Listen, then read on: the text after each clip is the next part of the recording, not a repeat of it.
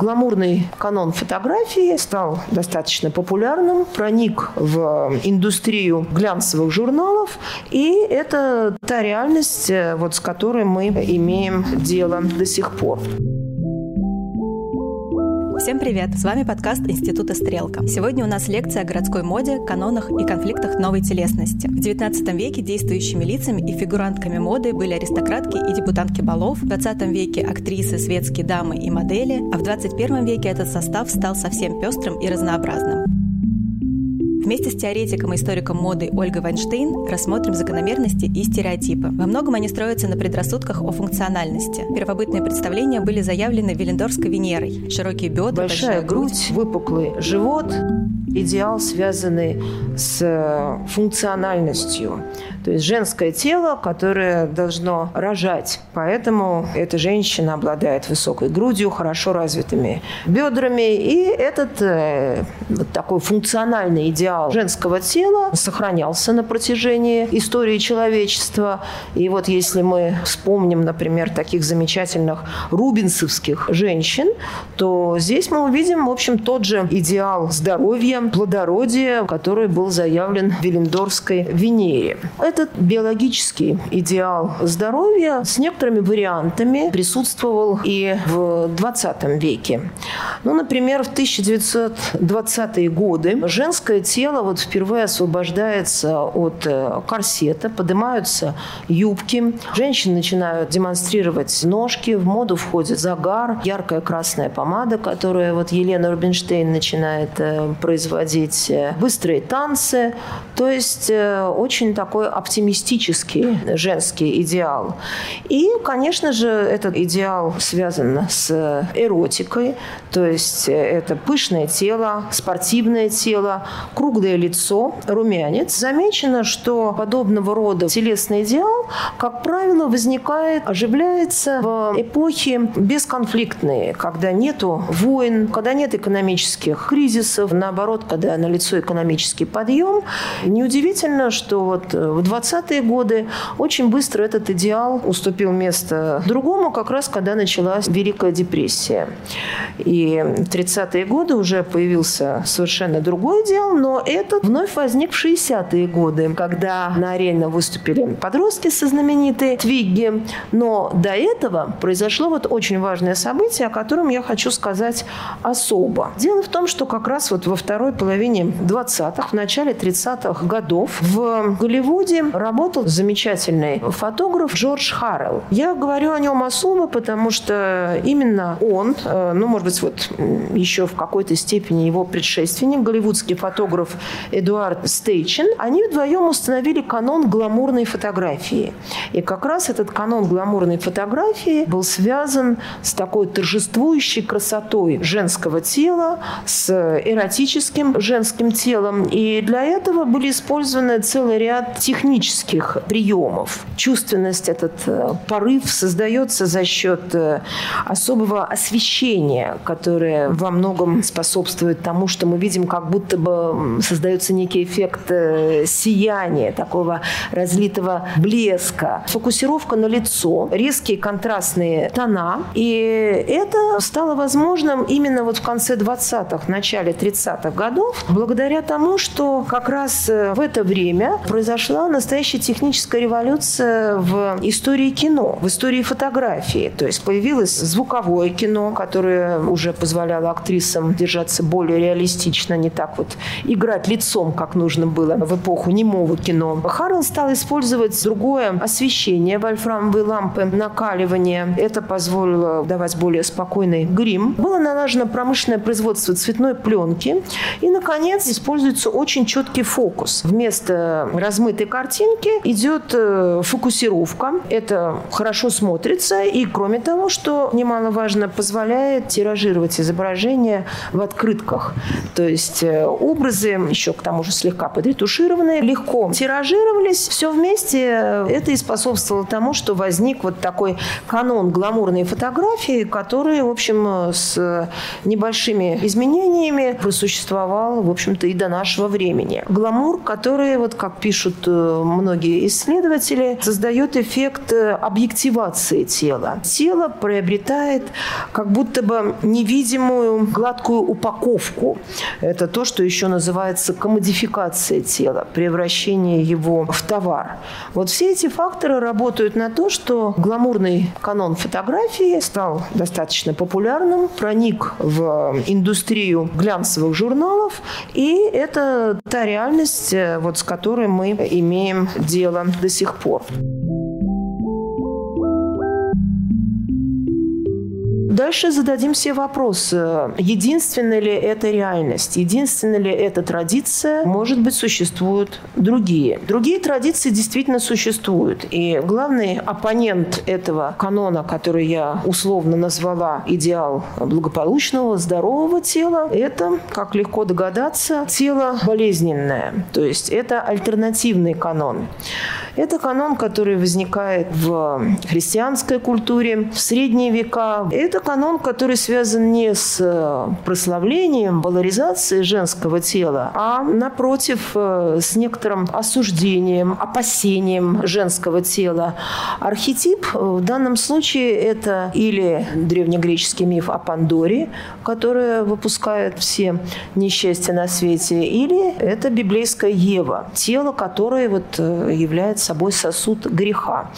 И вот не случайно в готических соборах эта идея греховности женского тела нередко подается через аллегорию так называемой госпожи мир, фрау Вельт, прекрасной спереди, но отвратительной сзади. На спине вот у этой женщины, которая символизирует мирские соблазны, как раз вот на многих скульптурах можно видеть э, всяческие там скорпионы, змеи, лягушки.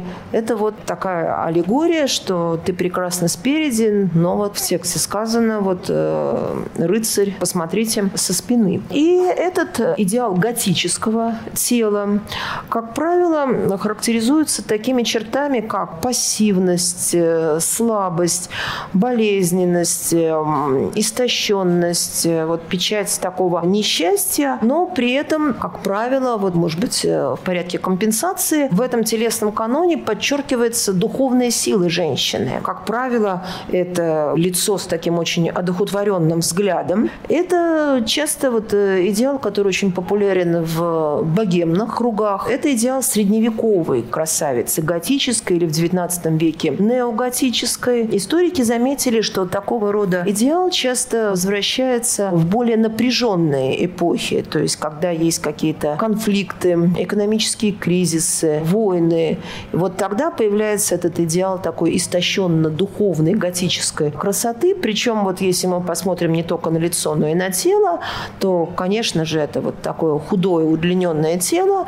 И что касается одежды, как правило, это тело закрыто многочисленными слоями одежды. Если мы посмотрим трансформации этого готического канона, надо сказать, что подобный тип в 20 веке продолжил свое существование уже не только вот в живописи, или там в поэтике жизнетворчества, но и в моде. Я имею в виду в моде, если брать одежду, это стиль гранж. Что касается красоты тела, то это, конечно, так называемые концлагерные модели 90-х годов, период экономической депрессии, и тогда вот появляется поколение болезненно худых моделей во главе с Кейт Мосс. Именно тогда заговорили о так называемом героиновом шике. Та же вот изможденность, готика, этот тип красоты оказался достаточно устойчивым. И вот его отзвуки можно найти в языке очень многих современных субкультур.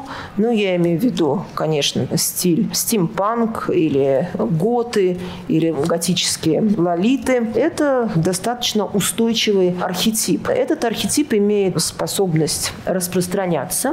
И вот один из э, интересных вариантов – это, может быть, эм, те, у кого есть дети, знают, что в возрасте 7-8 лет каждая девочка должна иметь куклу Monster High.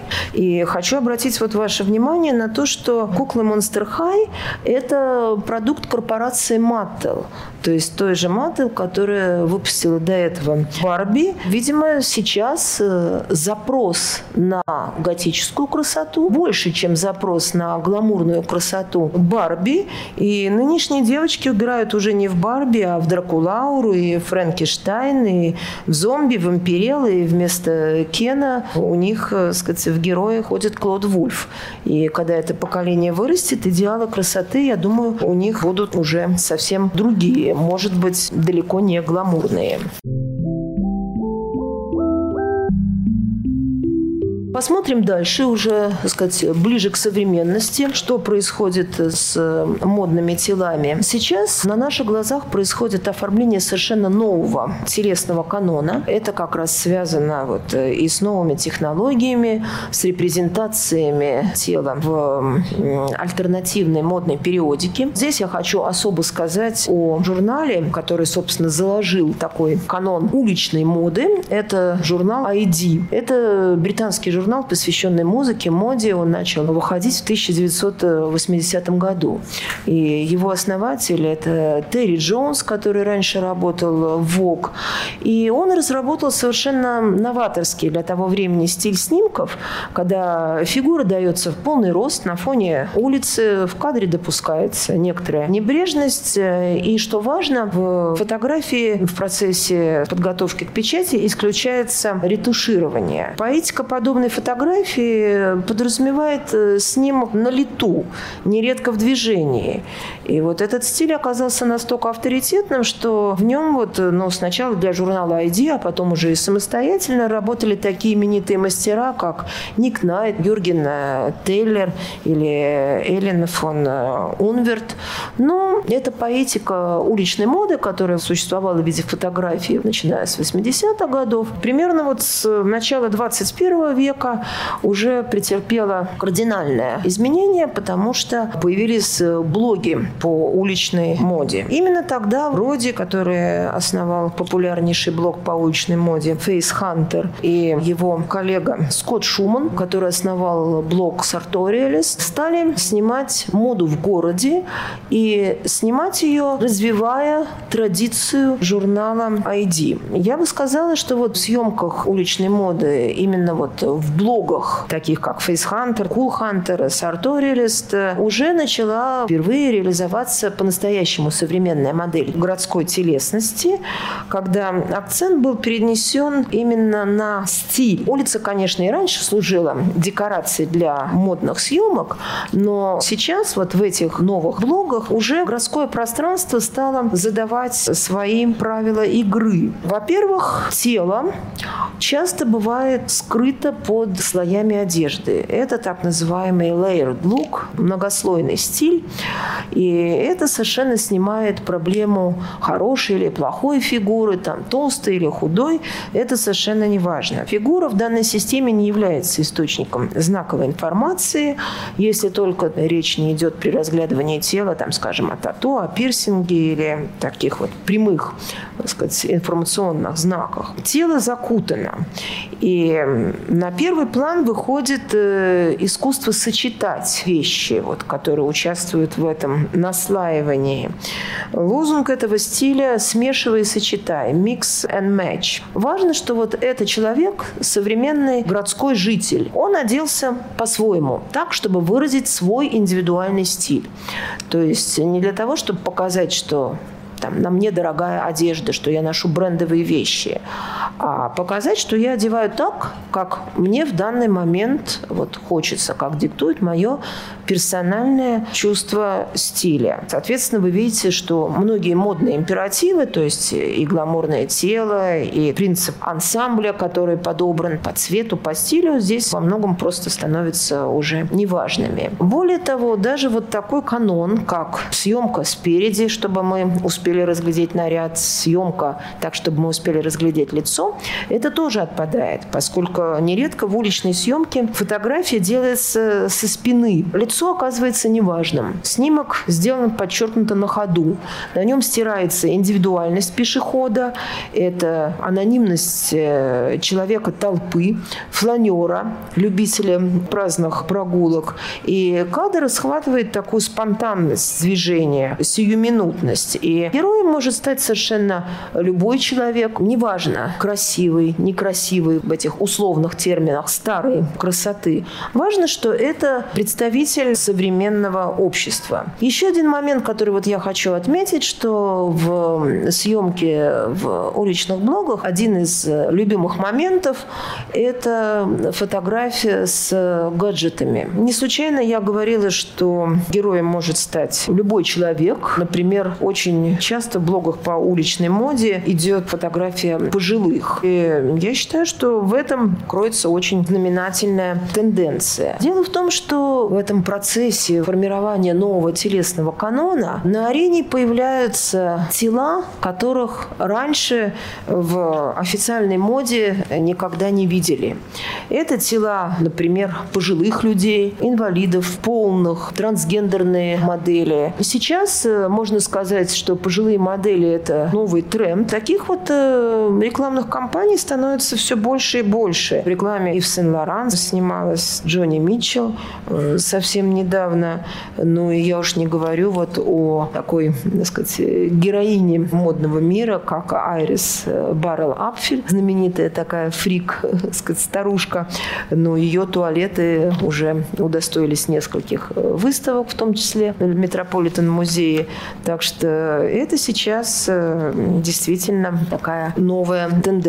Еще один тип э, модного тела, который тоже сейчас э, появляется на арене, к которому мы уже привыкаем, это полное тело. Модели плюс сайз. Например, Кармен Дель Ори Фичи, дама, которая никак не стесняется своей полноты, а наоборот, значит, успешно снимается для гламурных журналов. Вот такое полное тело сейчас можно видеть и на обложках журналах. Например, Кристал Рен. Она, правда, недавно похудела, но при этом э, как бы в свое оправдание все время говорит, что это у нее произошло случайно, э, не намеренно, что вообще-то, ну вот так она и хотела всегда оставаться в категории плюс сайз. Но до этого, конечно, были такие модели, как там э, Софи Даль, Летиция Каста. Они там появлялись на показах Готье, Джона Гальяна. Но сейчас это действительно уже тенденция. Тенденция, которая успешно коммерциализируется, и она прослеживается и в журналах, и в рекламах. В российской моде вот э, эту нишу занимает модель Екатерина Жаркова, которая, правда, сейчас, насколько я знаю, уже переехала в Америку. Тем не менее, важно, что вот этот тип тела тоже появился – Раньше подобные тела были практически невидимы, потому что нынешние гламурные стандарты стройности, они вот как утвердились в 60-е годы, когда появилась твиги, поколение подростков с угловатой вытянутой фигурой. В общем, так они на протяжении 60-х годов, все эти, сколько получается, 50 лет доминировали в моде, и не случайно вот Ролан Барт писал о таком феномене, как расизм молодых в моде молодости. Можно добавить, что это расизм не только молодых, но и худых. В данном случае вот молодость и худоба выступают как эстетические синонимы.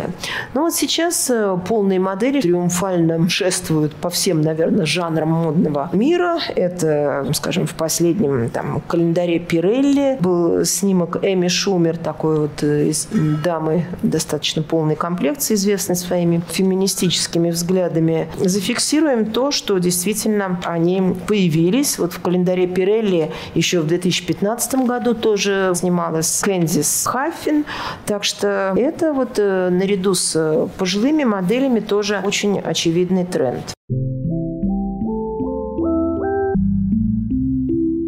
Следующий тренд, о котором я хочу сказать, еще одна разновидность нового модного тела – это модели-инвалиды. Раньше эта тема как-то присутствовала, но в роли инвалидов, как правило, снимались молодые и здоровые люди, как, например, вот Надя Ауэрман усердно вживается в роль инвалида. Уже в 21 веке настал новый этап, и инвалидов стали играть сами настоящие инвалиды, как, например, американка Эйми Маллинс, знаменитая в Америке красавица, инвалид, у которой вследствие врожденной болезни, фибулохимемелия, были ампутированы ноги ниже колена. Тем не менее, Эйми Маллинс сумела стать рекордсменкой Паралимпийских игр в беге, и она бегала на специальных карбоновых протезах лезвиях. И постепенно Эми Маллинс стала настолько знаменитой, что ее стали приглашать э, для участия в модных показах. И вот для дефиле Александра Маккуина для нее были выточены специальные деревянные протезы в форме сапог, деревянные сапоги из ясеня на высоких каблуках. Эми Маллинс э,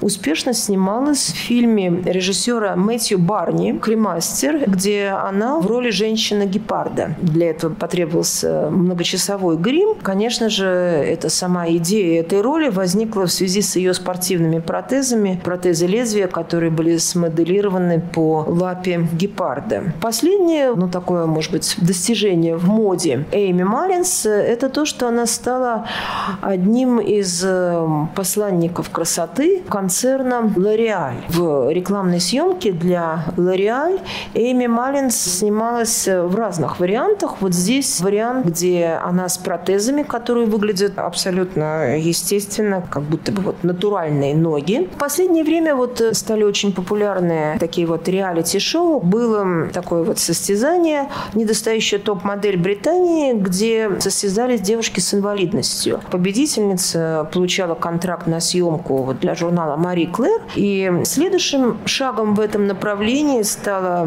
реклама английского универмага Деббингхэмс, который знаменит своей склонностью именно к альтернативным рекламным кампаниям. Пока же появление инвалидов на подиуме все еще воспринимается как что-то исключительное, как сенсация.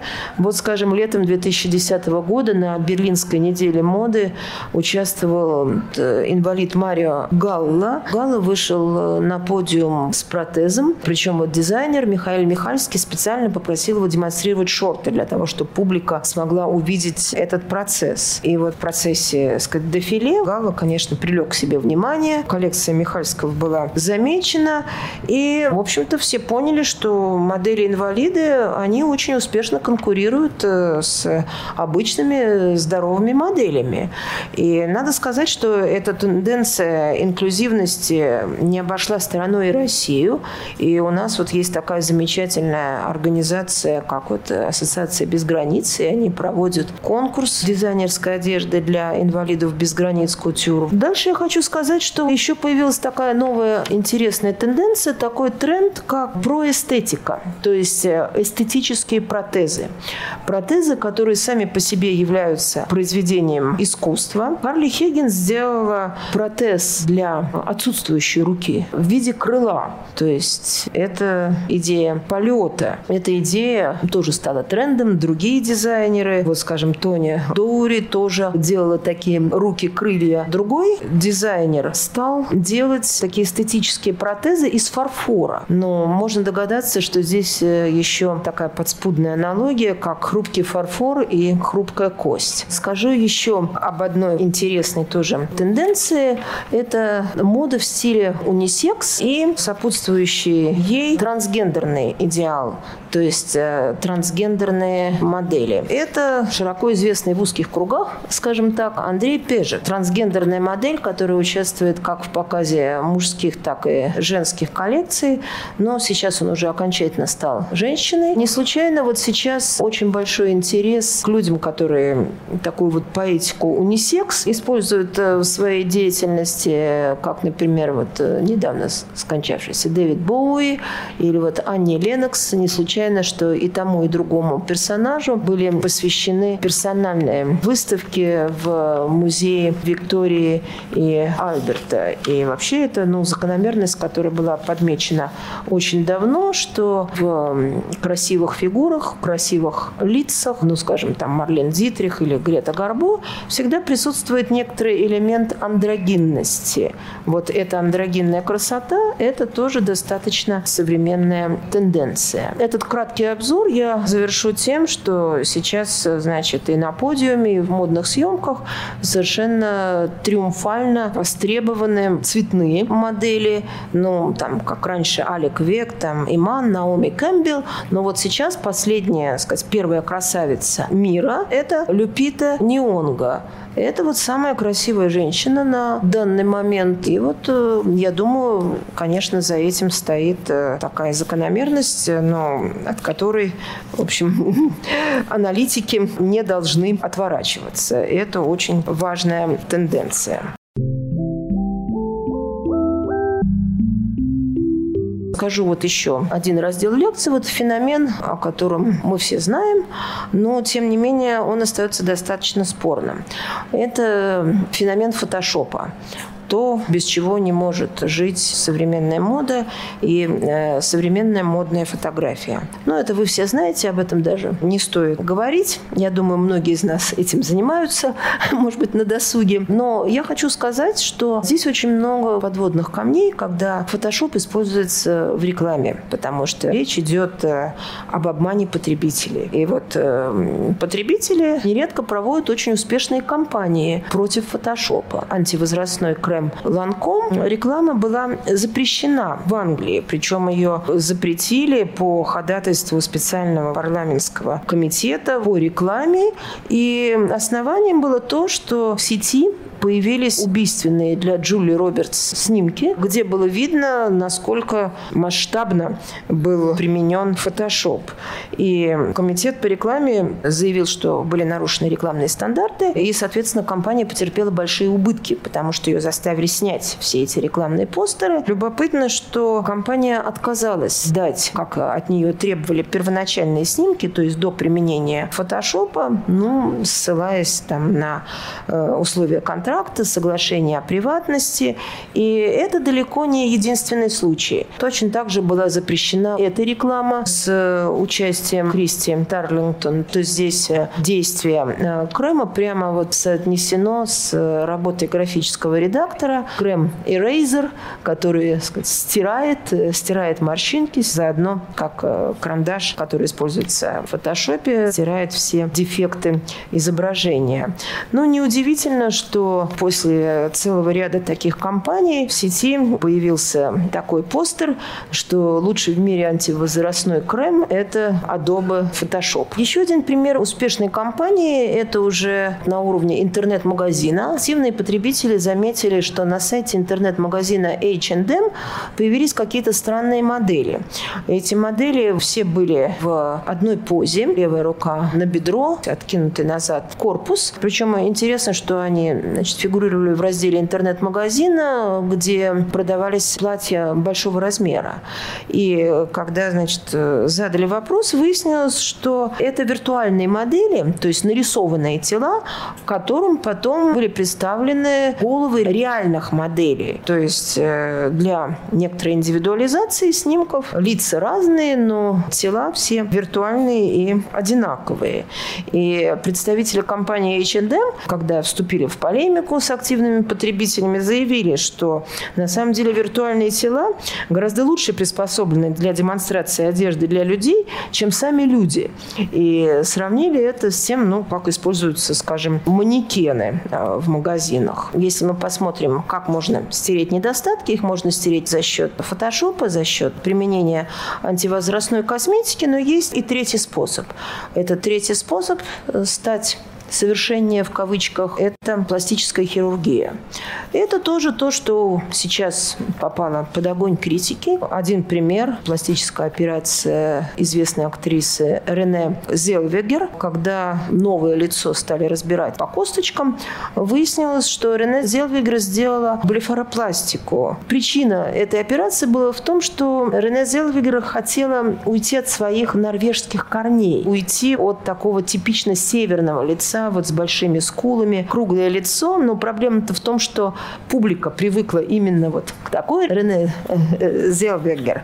И э, когда обсуждали ее пластическую операцию, то говорили, что ну как же, это же Бриджит Джонс, это же Рене Зелбергер, мы хотим именно такую. Рене и говорили, что она была намного красивее, интереснее до пластической операции, а сейчас вот влилась в этот, этот отряд безликих голливудских блондинок, ну там сравнивали вот ее было с Майклом Джексоном, который тоже растерял значительную часть своих поклонников после того, как увлекся пластическими операциями. Но, видимо, здесь дело в том, что не только привычка к узнаваемому образу, но вот происходит некоторое нарушение такого символического контракта между актером и публикой, когда публика ждет определенный э, тип лица, тип тела. И им не нужен стандартный вот, э, красивый типаж, а нужен э, именно индивидуальный, который вот воплощает э, личность э, этого актера. Отмечу, что вот помимо таких